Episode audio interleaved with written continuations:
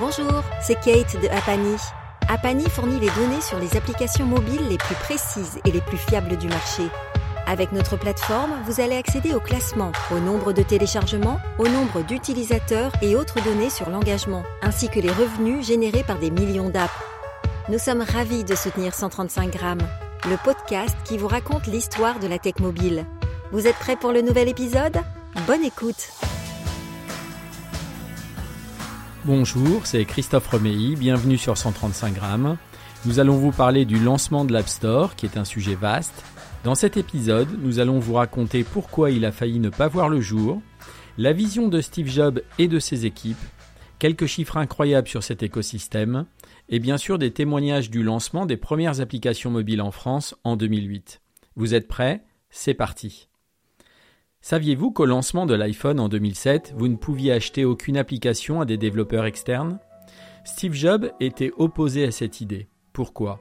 Car il savait que c'était un moyen de perdre l'intégrité de l'iPhone, en ce sens qu'il perdait le contrôle de l'expérience utilisateur, de voir rentrer aussi des virus sur cet OS, mais surtout que son équipe n'était pas capable d'appréhender toute la complexité de cette politique d'ouverture qui était toute nouvelle en 2007.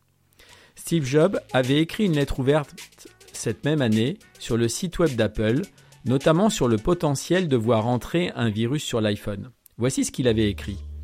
Fournir une plateforme avancée et ouverte aux développeurs tout en protégeant les utilisateurs d'iPhone contre les virus, les logiciels malveillants, les attaques de confidentialité, etc., ce n'est pas une tâche facile. Certains prétendent que les virus et les logiciels malveillants ne sont pas un problème sur les téléphones mobiles, ce n'est tout simplement pas vrai.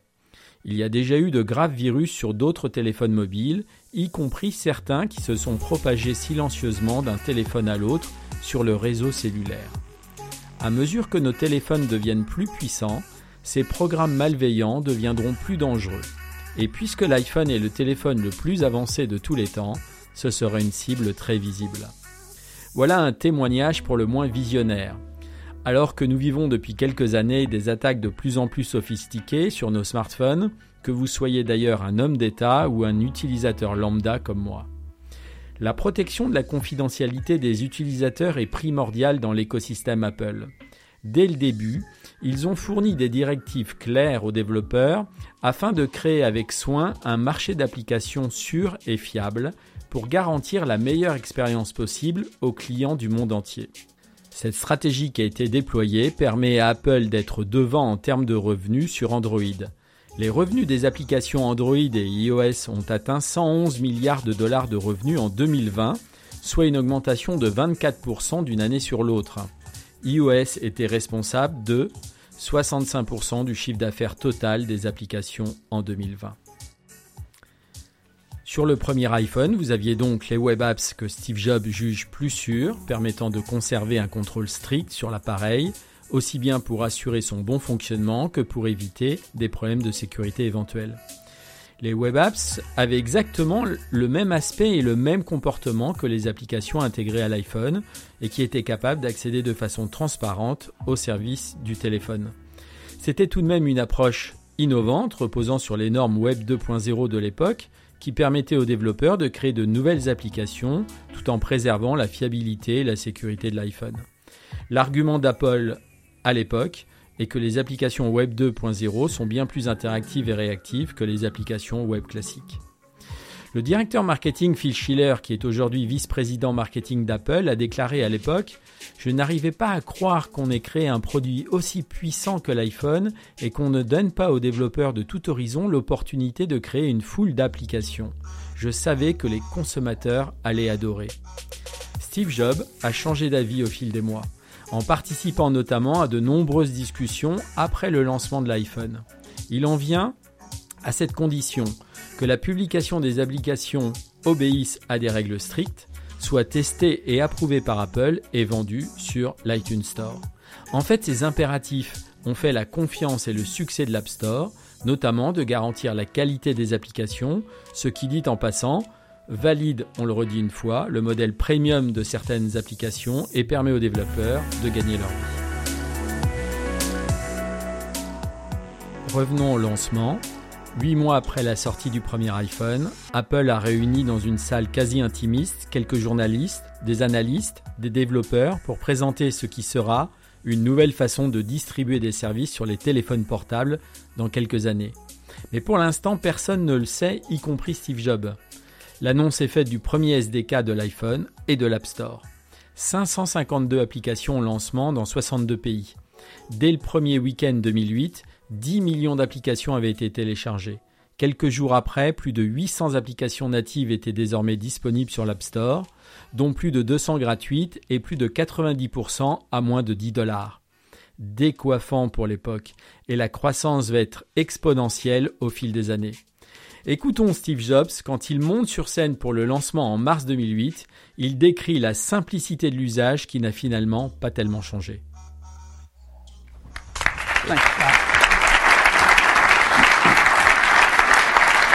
So, you're a developer and you've just spent two weeks or maybe a little bit longer writing this amazing app. And what is your dream? Your dream is to get it in front of every iPhone user. And hopefully they love it and buy it, right? That's not possible today.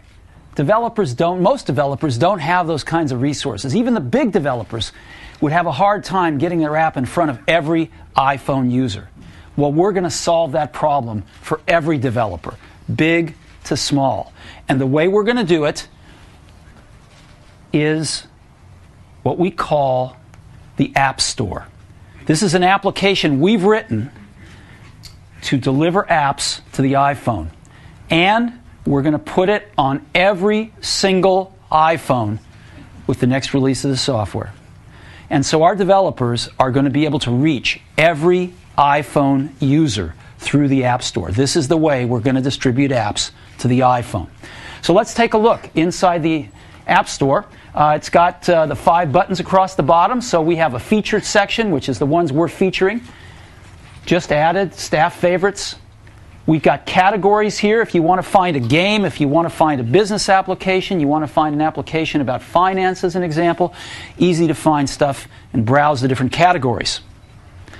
Of course, we've got our top lists, our top downloads, top 50 in this case, where I can see what the most popular apps are that are being downloaded. And if I know what I want, I can easily search for something, in this case a backgammon game, and instantly find it. I can tap on it, get some screenshots, and get a write up on it. And if I'm interested in using it, this, uh, this one happens to be free, I just tap up there and I tap the install button and the app is wirelessly downloaded to the iPhone using the cell network or Wi Fi. It's that simple to put the app right on the phone.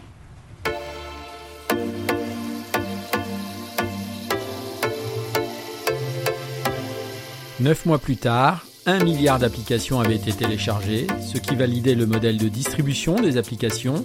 L'App Store était à l'origine d'une nouvelle industrie, un nouveau secteur économique, celui de la création d'applications. Il ne s'arrêtera jamais d'ailleurs.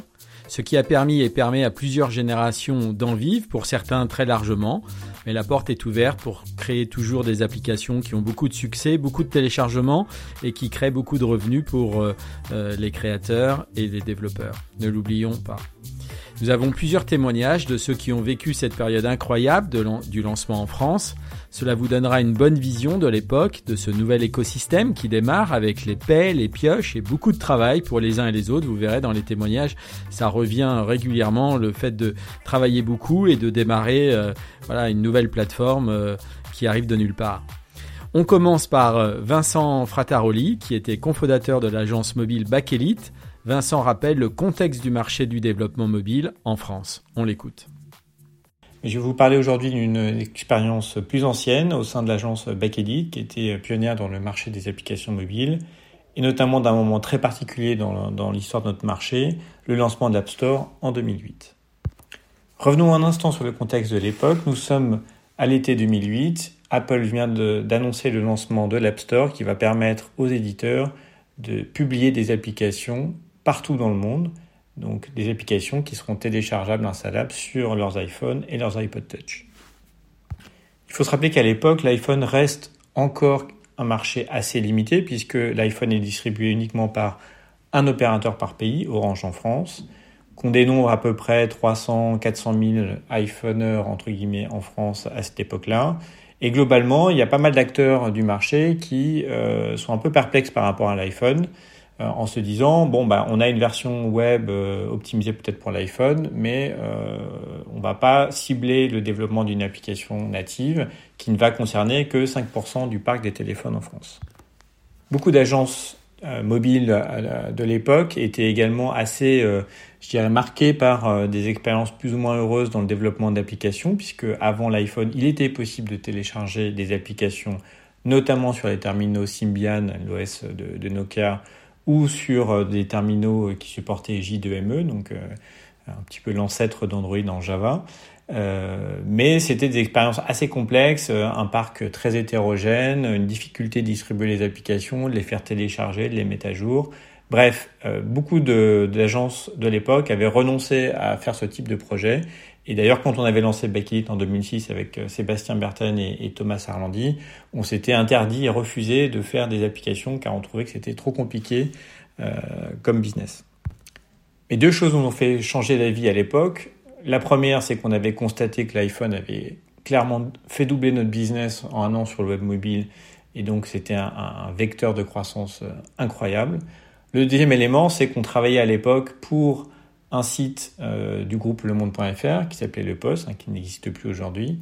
Et euh, à l'époque, la directrice générale du monde.fr, qui suivait le projet, nous avait lancé un défi en disant, ben voilà, moi je voudrais une application sur l'App Store, euh, une application lemonde.fr euh, pour la rentrée 2008. Euh, Alors quand Apple booste vos ventes et qu'en plus vous avez la DG du monde.fr qui vous demande, qui vous lance un défi, bah forcément vous avez envie de le refaire. D'autant plus que Thomas, notre CTO de l'époque, était, je dirais, un féru des technologies d'Apple et qui connaissait l'objectif C. donc était ce, langage un peu obscur qui permettait de développer les applications sur le SDK d'Apple. Alors clairement, concevoir et développer une application à l'époque, c'était euh, évidemment nouveau, très difficile parce qu'il y avait euh, très peu d'éléments, euh, je dirais, de, recul sur ce que permettait de faire le SDK et un SDK qui était très très primaire puisque typiquement, par exemple, on n'avait pas le choix sur les composants graphiques, on n'avait même pas le choix de certaines couleurs. bref, donc on a voulu faire une application qui évidemment répondait et amenait quelque chose en plus du site web. Donc à l'époque, les deux, euh, les deux euh, killing features, c'était d'une part de pouvoir consulter des articles et les télécharger en offline, ce qui était assez euh, révolutionnaire à l'époque, et puis de pouvoir accéder à des podcasts et des vidéos, ce qui était aussi assez rare, puisqu'il y avait, encore assez peu de vidéos et de podcasts au sein des sites et applications. L'enjeu, c'était bien sûr d'être les premiers sur le marché. Donc, d'une part, il y avait une, certains secrets autour de ce projet, on ne devait pas trop en parler. Euh, et puis, pour aller le plus vite possible, et compte tenu de toutes les incertitudes techniques existantes, bah, on a fait, je dirais, ce que ce qu'on fait souvent dans ces cas-là, c'est qu'on a on a assez euh, largement copié, pour, pour pas dire plus, euh, l'application existante du New York Times qui bah, nous montrait ce qu'on pouvait faire et ce qu'on ne pouvait pas faire indirectement sur le sur l'iPhone. donc, on s'est largement inspiré de cette application. On a pu développer une application un peu moins de trois mois. Alors ça peut paraître long, mais à l'époque c'était quand même euh, tout nouveau et, assez, euh, assez challenging d'arriver à, faire ce projet en moins de trois mois. Et donc on l'a lancé bah, en octobre 2008. Euh, et on a longtemps dit qu'on était la première application qui avait atteint le million de téléchargements en France fin 2008. Euh, je ne sais pas si c'est vrai, mais en tout cas on l'a souvent dit. Et clairement, ce moment-là, ce projet-là, qu'on avait très mal vendu à l'époque, hein, probablement le quart du prix qu'on aurait dû le vendre. Mais ça a fait prendre à Backedit une ampleur tout à fait différente, puisque à partir du moment où on a communiqué sur le lancement de cette application pour le monde.fr, on a eu énormément de demandes et euh, on a réussi du coup à, à, monter une équipe, une activité euh, largement drivée par l'iPhone euh, en très peu de temps. Donc, euh, ce qui a montré euh, à notre modeste, échelle euh, la puissance de ce support et, clairement que bah, le monde, le marché des smartphones serait plus le même après le lancement de l'App Store. Passons à Florent Fay, qui travaillait pour l'agence mobile de Haiku. Florent raconte le lancement et les défis de, d'une des toutes premières applications de Marc. On l'écoute. Bonjour, je suis Florent Faille et je vais vous raconter euh, mon expérience sur le lancement de la première application iPhone. Tout un plein de souvenirs parce que euh, on part sur quelque chose à la base qui, euh, qui n'existe pas. il faut se rappeler que le premier moment où Jobs montre l'iPhone, ça semble surréaliste. C'est complètement nouveau. on croit à un fake. On se dit que c'est pas possible que ce soit aussi fluide on se dit que c'est pas possible qu'il ait réussi un, truc pareil. Euh, à cette époque-là, on, a une agence euh, de développement mobile. Euh, et, donc à ce moment-là, le, Graal du Graal, en fait, c'est le, fameux rendering. Le rendering, c'est quoi? C'est la capacité d'adapter nos sites aux milliers de téléphones, tous différents, qui vont se connecter sur notre plateforme. À l'époque, on est fier, terrible de pouvoir générer des sites sur 2700 téléphones différents à travers toute l'Europe. On a une boîte qui s'appelle Haiku, qui appartient à un groupe japonais. Euh, et donc voilà, on fait des sites mobiles. Et on se retrouve à un moment avec cette information-là qui euh, qui sort de nulle part, l'iPhone. Et d'abord, il faut se rappeler que pendant pendant un an finalement, euh, on reste sur notre job de base, juste avec un site beaucoup plus gros à, gérer, parce qu'avant, notre point clé, c'était de faire des sites tout petits, euh, très légers, qui s'affichent rapidement. Et on se retrouve avec des sites iPhone. Parce que pendant un an, pas d'application. Le, web doit s'adapter euh, sur l'iPhone. C'était un peu l'axe de communication d'Apple. Et de notre côté, on essayait d'adapter nos sites mobiles sur ce device qui, qui, avait aucun point commun avec tout ce qu'on pouvait traiter. Et donc on passe un an à faire ça. Et arrive à un moment euh, les applications. Donc euh, nos clients de, l'époque nous demandent euh, qu'est-ce qu'on fait? On peut pas passer à côté. Euh, et donc un de nos plus gros clients, Accor Hotel, pour qui on a fait le premier site mobile, nous demande de nous pencher sur la réalisation d'une application iOS. Et là, bah évidemment oui, parce que le challenge est, magnifique, mais évidemment qu'on n'y connaît absolument rien. et ça a été euh, vraiment un challenge génial. C'est-à-dire qu'on est parti vraiment de se dire, ok, premier élément, visiblement, il faut acheter un Mac. Parce que là, évidemment, on n'a pas de développeur d'applicatifs à ce moment-là. Euh, euh, Apple, parce qu'à l'époque c'est faire du Java, donc on a des développeurs d'applications de Java pour faire des sites, pour faire pour faire des, des jeux, mais, mais pas de sites comme celui-ci. Donc on se retrouve à acheter le matériel pour. Et puis, euh, première étape, c'est déjà d'arriver à faire les spécifications.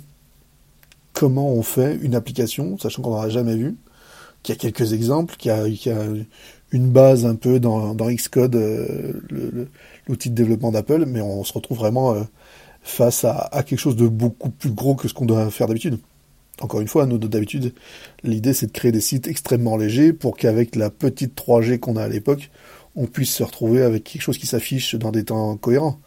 Là, on parle d'une application avec quelque chose de beaucoup plus riche, une interface qu'on n'a pas encore complètement maîtrisée parce que ça fait qu'un an finalement qu'on est dans le touchscreen et donc on était finalement sur quelque chose d'assez basique. Et là, on se retrouve à devoir faire une application en plus pour notre plus gros client à Hotel qui lui a évidemment des ambitions importantes et qui est attendu par Apple. On a, eu cette chance, là.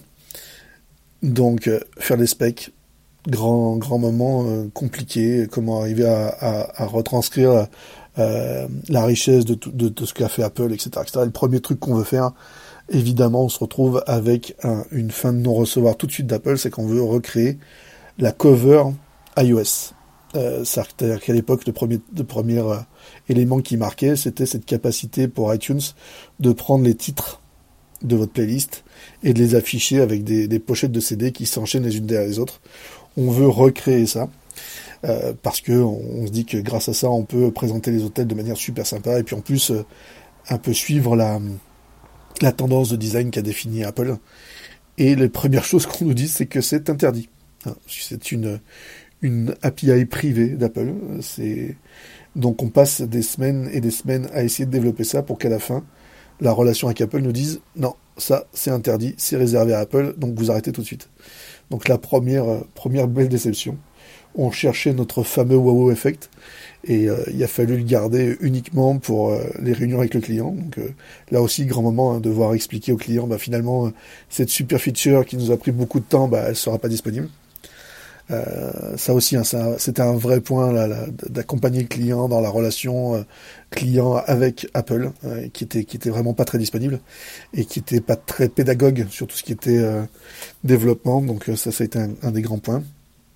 Après, on a passé beaucoup de temps à, à trouver les bonnes solutions, à faire en sorte que cette application existe, à faire en sorte que tout fonctionne correctement, parce que c'était pas c'était pas gagné, parce que très peu de documentation, très peu d'accompagnement de la part d'Apple. Dans un premier temps, on était vraiment euh, euh, livré avec euh, avec Xcode et, et on devait se débrouiller. Puis en plus, personne n'avait d'expérience sur sur ce qu'il fallait se mettre en place correctement ou pas. même les devices étaient assez rares finalement à l'époque pour tester, donc c'était c'était une super aventure. Et puis est arrivé le moment fatidique euh, où on devait euh, poster l'application sur les stores. Donc là aussi une, une découverte, euh, un, univers nouveau, très compliqué, etc., etc. Et puis surtout un truc extrêmement nouveau pour nous, développeurs mobiles à l'époque, c'est qu'on avait l'habitude de passer des certifications. Tous les sites mobiles qu'on déposait sur les portails opérateurs devaient être certifiés, mais on avait toujours une relation directe avec l'opérateur, on pouvait lui parler. Là, avec Apple, on avait un, un, tableur Excel sur lequel on pouvait poser quelques questions, on leur envoyait et ils répondaient à travers le tableur Excel. Donc c'était quand même extrêmement limité, donc extrêmement frustrant. Et puis surtout le, le, nid aussi de fantasmes plus importants que les uns que les autres, parce que là tout le marché parlait de cette certification avec euh, avec terreur. Euh, nous on avait échangé à l'époque avec Dailymotion, qui en plus avait eu toutes les toutes les peines du monde à ne pas faire valider son application, puisqu'en fait ils avaient été euh, complètement retenus dès la source avec quatre mois d'attente pour avoir leur validation, plus personne ne leur faisait de retour, etc. etc. Et donc, quand, on, devait poser notre application, on s'est dit, mais s'il nous arrive la même chose, comment on va expliquer un truc pareil à notre client? Et puis on a eu la chance euh, d'avoir un premier refus, mais sur le second, on est passé assez rapidement et on a pu profiter euh, de l'essor incroyable qui était, euh, qui était l'iPhone. Et bon, après, le premier truc qu'on a pu faire, c'est très vite faire une version 2, hein, parce qu'on était évidemment pas au niveau, mais ça a été un moment super d'apprentissage et de et de découverte d'un monde euh, génial parce que parce que d'un coup on s'apercevait de tout ce qu'on pouvait faire. On était vraiment euh, sur une voie de, d'amateur par rapport à ce qu'on pouvait faire sur les sites mobiles à l'époque qui étaient vraiment des toutes petites choses euh, où on ne pouvait pas faire grand chose et, notre valeur numéro un c'était d'arriver à, maximiser, ce petit canal et là, quand l'iPhone est arrivé avec ses applications, d'un coup, on a pu basculer sur quelque chose de beaucoup plus riche. On a pu se lancer sur le, véritable M-commerce. Et on a eu la chance, la deuxième année, d'avoir l'application, la meilleure application M-commerce euh, avec Accor. Donc plein de bons souvenirs, beaucoup d'heures passées, beaucoup de test and learn, beaucoup de, d'erreurs, beaucoup de bugs, beaucoup de mécontentement euh, clients, mais pour au final avoir un, super produit, au final avoir ce prix et, euh, et avoir un, un moment d'apprentissage génial avec les équipes. De, de vraiment, s'il fallait le refaire, euh, je le referais très volontiers parce qu'il y a un moment génial de, de découverte et puis, euh, et puis on sait après la, la trajectoire a pu suivre iOS avec les, centaines de milliers d'applications qu'on peut trouver maintenant.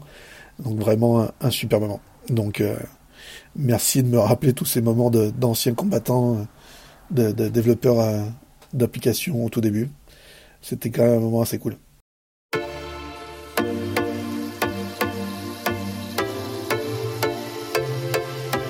À présent, on va écouter Olivier Milsan, qui était le DG de l'agence mobile Momac. Olivier explique la complexité du démarrage à travers une anecdote d'un client. On l'écoute. Bah, le lancement de l'iPhone, pour moi, c'est en même temps un souvenir euh, génial de, quelque chose qui s'ouvre et qui va complètement changer l'industrie du digital. Ça, on le sent tout de suite. Mais ça a été un truc super douloureux. À l'époque, j'étais euh, donc euh, CMO et DG France de MoMA, qui était une des, une, des, plateformes pour construire des sites mobiles un peu de référence en Europe. J'ai euh, un, bureau euh, à Paris avec, euh, avec des gens qui bossent, mais plutôt sur les sites mobiles. site à multiscreen, enfin sur tous les types de téléphones. Et les développeurs de Momax sont plutôt à Rotterdam. Et la politique maison, c'est de pas trop croire pour l'instant au lancement des applications natives. on attend de voir ce que ça donne. On n'y va pas vraiment. Et moi, je suis pas d'accord avec ça. Je vois tout de suite que ça va prendre en France un, un essor monumental. Donc j'essaye un truc qu'il faut pas faire, c'est-à-dire je vends, j'arrive à vendre trois prestats d'appli mobile une pour un, player, un reader de, PDF euh, pour un acteur de la presse, un peu dans, le style de ce que fait Caffeine aujourd'hui. Un autre euh, à l'Express et un autre à TV5 Monde, qui est un client euh, que j'avais déjà. Et client que j'adorais en plus, où ça se passait super bien, super équipe. Et le problème, c'est qu'en fait, quand on sort une appli mobile, au lancement d'un écosystème, bah, personne ne sait le faire en fait. C'est-à-dire que personne ne sait programmer en Objective-C, personne connaît les contraintes du X, les contraintes du téléphone. Et donc j'arrive à, signer un mec qui sort de Centrale, euh, qui a fait un petit projet comme ça sur iPhone, euh, qui a l'air bien, euh, bien câblé. Mais il sort d'école, il est complètement junior, il est laissé tout seul dessus. Donc au bout de trois semaines, il pose sa démission, il part chez Dassault Systèmes.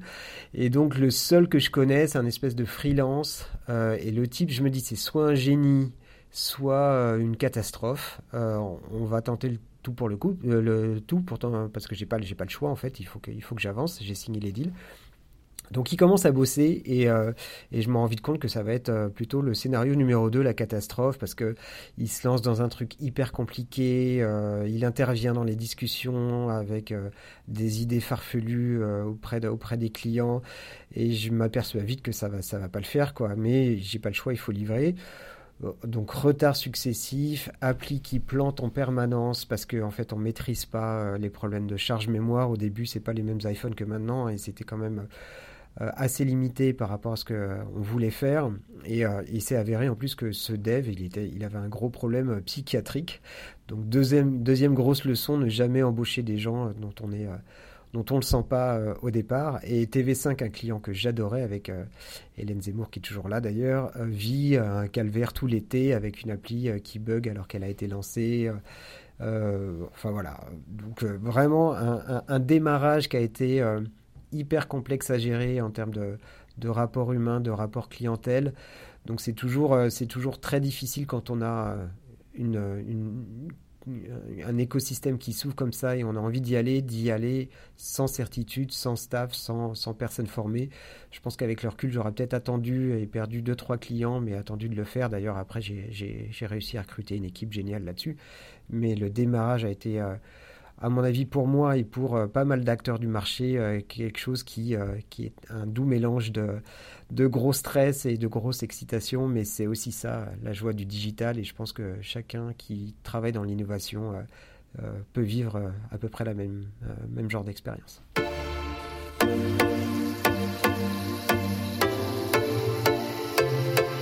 Maintenant, c'est Raphaël Chenol qui était là personne responsable de l'innovation des services mobiles chez Page Jaune, devenu Solocal. Raphaël rappelle l'électrochoc que les marques comme Page Jaune ont eu lors du lancement de l'iPhone et de l'App Store. Pour revenir au début de l'histoire, je suis arrivé chez Page Jaune en septembre 2007 pour gérer l'activité mobile en pleine apogée du WAP et déjà avec un iPhone en main que j'avais acheté aux États-Unis dès sa sortie quelques mois plus tôt. Quand je suis arrivé chez Pajone avec mon iPhone en leur disant Ceci est l'avenir du mobile, on m'a regardé avec des grands yeux interrogatoires et on m'a répondu à l'époque Non, l'avenir du mobile, c'est le SMS. Ils n'y croyaient pas vraiment, il faut dire qu'à l'époque, nous avions déjà 11 sites web sur les différents portails opérateurs, ainsi que des applications Java et Rich Media qui étaient en projet. Autant vous dire qu'il a vraiment été compliqué de les convaincre du changement majeur qui allait arriver sur le marché grâce à la révolution de l'iPhone, Terminal qualifié d'élitiste à l'époque, puisqu'il coûtait 399 euros plus des forfaits assez onéreux, vendus uniquement chez Orange. Quand on pense qu'un iPhone aujourd'hui ça coûte entre 600 et 800 euros, ça peut prêter à sourire. Pour y parvenir, j'ai fait développer par SQLI, notre agence web de l'époque, une version XHTML optimisée de pageone.fr pour l'iPhone. Terminé les tout petits champs de saisie, les zooms, les dézooms, les rezooms, place au full web tactile. Le site iphone.pageone.fr est sorti en juin 2008 et nous faisions partie des 20 premiers gros éditeurs français à avoir ce genre de site dédié qui allait être ensuite décliné sur l'ensemble des autres smartphones. Un an après la sortie de l'iPhone, qui avait déjà ses stores alternatifs pas tout à fait officiels comme Cydia qui comptait déjà des milliers d'applications, Apple lance le 11 juillet 2008 l'App Store qui est un véritable carton. Ils annoncent 10 millions d'applications téléchargées en quelques jours pour entre 800 et 1000 applications disponibles principalement aux États-Unis. Avec les chiffres qu'annonçait Apple suite au lancement de l'App Store, il devenait évident que celui-ci allait devenir the nouveau place to be. Il était absolument impossible de manquer ça. Avec l'audience grandissante du site iphone.potion.fr qui passait en quelques mois de quelques milliers de visites à quelques centaines de milliers de visites par mois, il devenait évident qu'il fallait absolument développer une application pour être présente sur ce fameux App Store. Dès la rentrée de septembre 2008, je m'attaquais au projet de cette fameuse application, avec comme première contrainte de devoir trouver un développeur mobile. Autant vous dire qu'à l'époque, ça ne courait pas les rues. Heureusement, nous étions encore en objectif C et pas au Swift qu'on peut avoir maintenant. Et c'est donc SQLI qui nous avait déjà accompagnés sur le site qui s'attaqua au chantier de cette application. L'objectif était d'être présent sur l'App Store juste avant les fêtes de Noël, pendant lesquelles des dizaines de milliers de petits iPhones allaient être offerts au pied du sapin. Impossible à l'époque de développer une application entière de plusieurs dizaines d'écrans en à peine deux mois, et c'est pour ça que nous étions partis sur une logique de widget, c'est-à-dire un premier écran natif avec les formulaires de recherche page jaune et page blanche. Et dès que vous appuyez sur le bouton rechercher, les résultats s'affichaient en mode WebView sur le site iPhone dédié. Petite spécificité que permettait uniquement une application native à l'époque, celle d'utiliser la géolocalisation. Nous venions d'inventer le bouton recherche autour de moi, et aujourd'hui encore, ça correspond à 50% des recherches effectuées sur le portail. Bien entendu, en dehors des périodes de confinement. Au moment de soumettre l'application à Apple, ceux-ci n'étaient pas vraiment de grands fanatiques des applications dites hybrides, c'est-à-dire à la fois natives et web. Et puis il faut dire que 13 ans plus tard, c'est toujours pas le cas. Mais à l'époque, ils avaient vraiment besoin d'éditeurs euh, reconnus et de références pour l'App Store français, et pour le coup, nous avions passé le cut grâce à nos excellentes relations avec eux. Quelques jours plus tard, je pars en vacances, soulagé d'avoir véritablement tenu cette date, et quand je rentre de congé début janvier, je regarde le compteur de téléchargement et je tombe littéralement de ma chaise. En à peine deux semaines, nous avions dépassé les 200 000 téléchargements. À l'époque, c'était du jamais vu. Quasiment un Français sur deux qui achetait un iPhone téléchargeait dans la foulée notre application. À titre de comparaison, quand j'étais chez Canal+, nous avions atteint 100 000 abonnés en 6 mois à notre portail de TV mobile uniquement sur les mobiles 3G de SFR. Ces chiffres de téléchargement ont été un véritable électrochoc chez Page Jaune qui misait tout sur le fameux SMS. En octobre 2009, nous fêtions déjà le premier million de téléchargements et nous étions parmi les tout premiers éditeurs français à passer cette barre symbolique. C'était au même moment qu'une première version de l'application 100% native fut le jour pour faire plaisir à Apple, mais surtout à nos utilisateurs. En quelques années, l'équipe mobile s'étoffa pour passer de 2 à plus de 40 personnes, et tous les développements furent internalisés, ce qui est toujours le cas aujourd'hui. Je suis très fier d'avoir vécu cette révolution et d'avoir participé activement à cette aventure pour faire passer Page Jaune dans l'ère de l'Internet mobile. C'est d'autant plus vrai quand on sait qu'aujourd'hui, quasiment les deux tiers du trafic Internet mondial se fait sur mobile.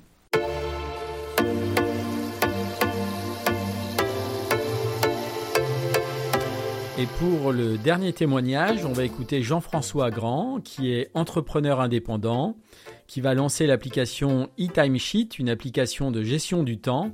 Jean-François fait partie des 500 premiers bêta-testeurs du kit de développement d'Apple. Il nous raconte son lancement de cette époque dorée.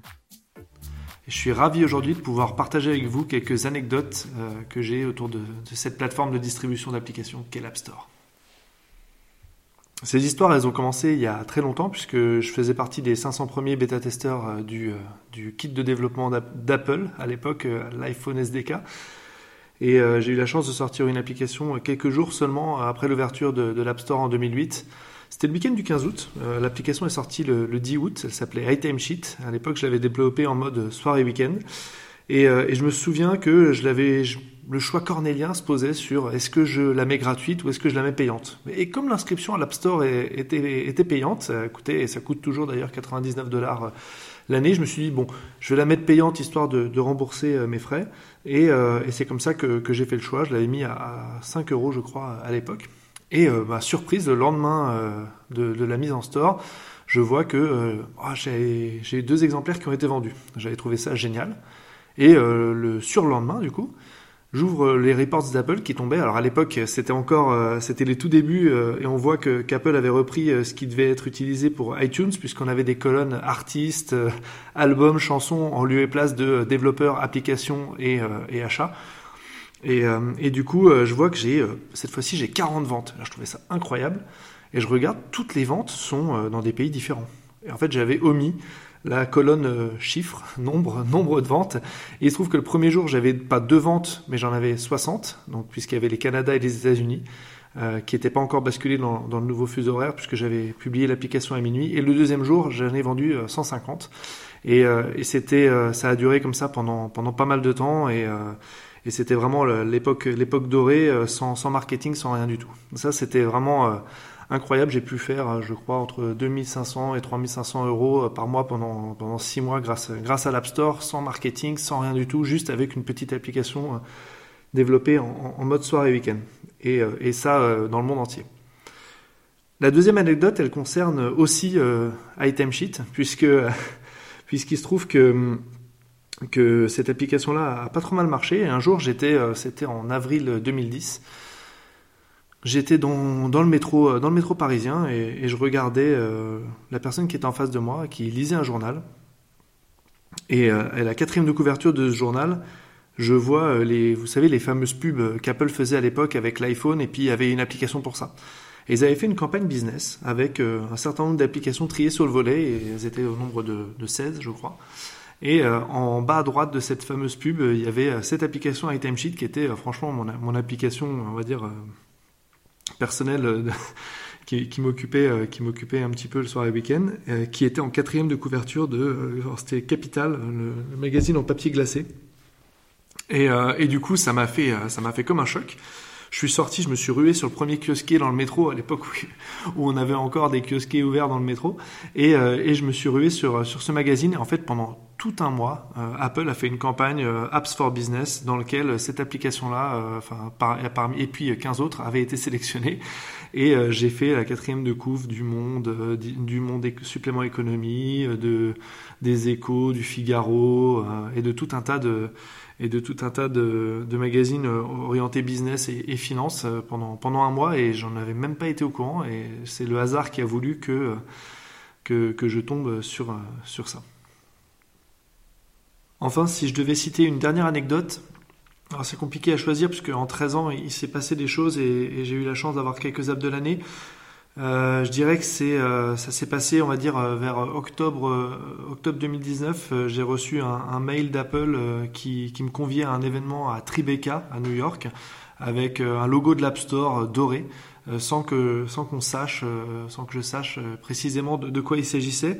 et toute l'équipe avec laquelle je travaillais à l'époque, qui était l'équipe de The Explorers, a reçu a reçu ce mail-là. On a été convié par Apple à New York et il se trouve qu'on a su un peu plus tard qu'il s'agissait de la remise des prix de la meilleure application de l'année. Donc c'était un award de monde et The Explorers avait remporté l'appli, la meilleure application télé de, de l'année, prix qui a cette année été décerné d'ailleurs à, Disney+. Euh, c'était euh, bah, c'était un peu incroyable. Moi, en tant que développeur, je pense que c'est à peu près comme si un acteur recevait un, Oscar. Euh, un petit développeur euh, français invité à New York, c'était euh, pour rencontrer la presse internationale. C'était vraiment hors Enfin, hors du temps, hors de tout. C'était d'ailleurs mon dernier voyage à l'étranger avant, avant le Covid. Et, et du coup, c'était un super souvenir. Et je pense que ça résume un petit peu euh, ce qu'il y a de magique autour de l'App Store, c'est que euh, c'est une plateforme dans laquelle les petits, euh, comme euh, comme on était, comme j'étais à mes tout débuts avec Item Sheet ou comme l'était The Explorers à, à l'époque, les petits avaient ont une chance d'exister et, et, et d'avoir un coup de projecteur, le coup de projecteur qu'ils méritent, grâce aux équipes, au travail des équipes éditoriales d'Apple qui sont localisées dans dans chaque pays, euh, ils ont euh, des, des, des, émissaires qui vont aller euh, dégoter les belles applis. Je pense qu'il y en a beaucoup, beaucoup d'applis françaises qui ont bénéficié de ces, du travail de ces équipes éditoriales. Et euh, bah on est, on a l'impression en tout cas d'être dans, dans une espèce de méritocratie. En tout cas, c'est pas celui qui qui a les poches les plus profondes pour faire des campagnes marketing qui qui va forcément qui va forcément gagner et et ça, c'est ça, c'est quelque part euh, génial. Cette, cet esprit du début euh, qui, qui, existait en 2008 euh, bah, continue à perdurer et euh, les équipes, les équipes éditoriales continuent à, sélectionner des applications qui ont ce petit, ce, côté magique, ce côté un peu incroyable des applications comme Yuka. et ça, ils en, ils en dégotent dans tous les pays dans le monde. Et c'est ce qui fait finalement que, que l'App Store est un peu cette marketplace, on va dire un peu magique pour, pour les développeurs.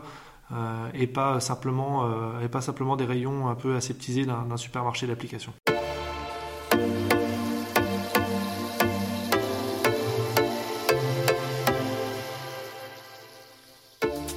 Merci à eux tous de nous avoir raconté un moment de leur vie professionnelle lors de ce lancement qui montre comment la créativité, l'innovation et l'entrepreneuriat ont déclenché un phénomène mondial autour des applications, notamment celui de l'App Store. Au-delà du fait que ce store a démocratisé la distribution de logiciels et en particulier du gaming, on peut citer de nombreux succès. Par exemple, l'un d'eux, c'est le studio Imenji, qui a lancé son premier jeu au lancement. Dix ans après, en 2018, ils ont eu le jeu Temple Run, qui a été téléchargé plus d'un milliard de fois. Ils sont passés de deux développeurs à 35. Non seulement des exemples comme celui-ci existent depuis le début, mais c'est toujours possible de partir de zéro et de créer une success story. Alors c'est vrai, comme le montrent les actualités du moment autour du store d'Apple, tout n'est pas parfait. Mais si vous regardez l'écosystème avec un milliard d'iPhone en circulation, plus de 2 millions d'applications disponibles au troisième trimestre 2020. Des dépenses de consommation mondiale en applications mobiles via l'App Store qui se sont élevées à 19 milliards de dollars, presque de deux fois plus que Google Play.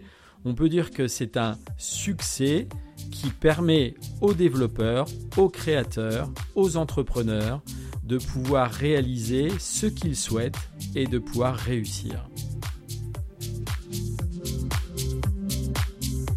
L'App Store a aussi transformé notre façon de vivre au quotidien, car les applications sont devenues l'un des moyens les plus importants pour les clients d'interagir avec les entreprises et accomplir des tâches quotidiennes, qu'il s'agisse de réserver un vol, une chambre d'hôtel, réserver un dîner, acheter de la nourriture, des cadeaux ou payer des factures et bien d'autres choses. Les startups telles que Instagram, Calm, Uber et bien d'autres sont partis de zéro et ont adopté des fonctionnalités telles que l'appareil photo de l'iPhone, l'Apple Pay, le GPS et les services de localisation, pour ne citer que. Ils ont offert des expériences personnalisées à la demande partout dans le monde. Elles ont tout un point commun, elles ont toutes commencé avec des applications dans l'App Store. L'une d'elles qu'on a citée, c'est Calm. Elle est incroyable. C'est un succès sur l'App Store. Elle a été fondée en 2012. En 7 ans, ils sont passés d'une start-up à une société évaluée à 1 milliard de dollars. C'est la première licorne de santé mentale au monde. Ils sont numéro 1 sur iOS dans leur industrie. Ils ont gagné 6 millions de dollars en janvier 2020, un dixième de leur revenu annuel, uniquement sur iOS, 1 million de dollars sur Android. Pourquoi cette différence? Eh bien, elle est simple à comprendre. Ils ciblent leurs clients, en tout cas en coût d'acquisition qui se fait à 80% sur Facebook. Ces coûts d'acquisition permettent de cibler les appareils iOS, les utilisateurs de la plateforme Apple qui sont plus désireux d'acheter ce type d'application, comme nous l'avons dit au début du podcast. Plus de 3 millions d'utilisateurs utilisent chaque mois Calm sur iOS. Avant de clôturer cet épisode, on peut rappeler que l'App Store a complètement changé la façon dont les gens accèdent et paient pour les logiciels et les services.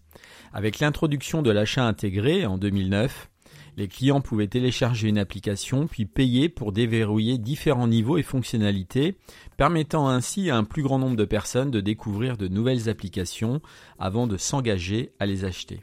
En juin 2010, 1 milliard de dollars avaient été versés aux développeurs à partir de l'achat intégré et d'applications payantes. En 2011, l'App Store a commencé à prendre en charge les applications d'abonnement. Ces abonnements ont augmenté au fil des années.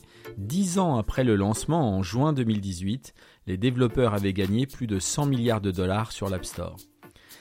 En moins d'une décennie, une toute nouvelle industrie a émergé autour de la conception et du développement d'applications, ce que vous avez pu voir à travers les témoignages et à travers ce podcast. Ça a généré plus d'un million et demi d'emplois rien qu'en Europe et plus de 20 milliards d'euros pour les développeurs européens. En France, ça représente 220 000 personnes qui aujourd'hui conçoivent et développent des applications mobiles. Voilà, c'est la fin de ce podcast. J'espère que vous avez apprécié ce dernier épisode de la saison 2. La saison 3 va démarrer. Je vous prépare de belles histoires en perspective. Nous mettrons les liens des sources dans un post dédié sur servicemobile.fr qui sert à préparer ce podcast. N'hésitez pas à noter et à commenter le podcast. Vous pouvez me contacter aussi sur le Twitter de 135 grammes ou sur LinkedIn. Je vous dis à bientôt pour un nouvel épisode. 135 grammes, les histoires de la tech mobile.